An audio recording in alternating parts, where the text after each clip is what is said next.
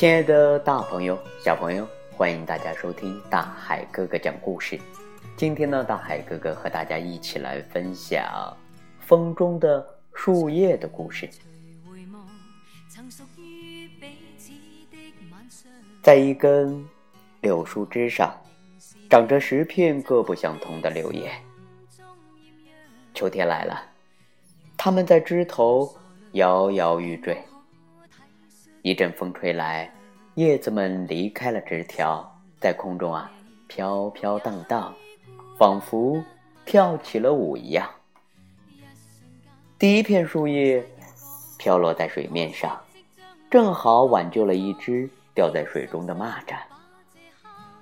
第二片树叶呢，嗯呃，被一只可爱的小松鼠衔回了家，垫在自己的小窝里。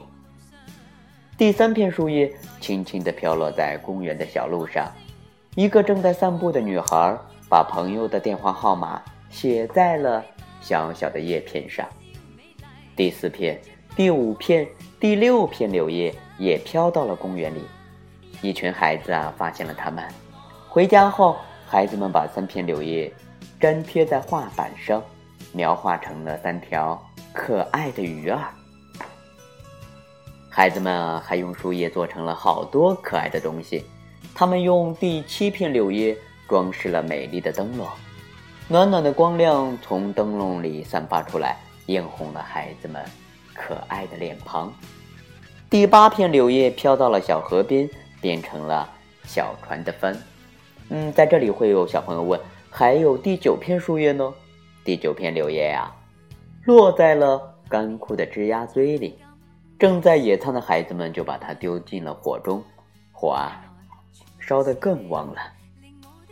只有最后一片柳叶没有飘远，它正好落在柳树的脚下，昆虫们纷纷啃着它的身体。最后一条蚯蚓把它拖进泥土中，吃了个精光。叶片变成了柳树的营养。第二年春天啊，柳树的根吸收了土壤中的养分。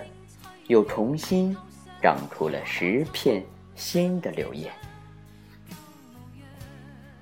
亲爱的大朋友、小朋友，人们习惯说啊，孩子就像容器，可以把许多的书灌进去。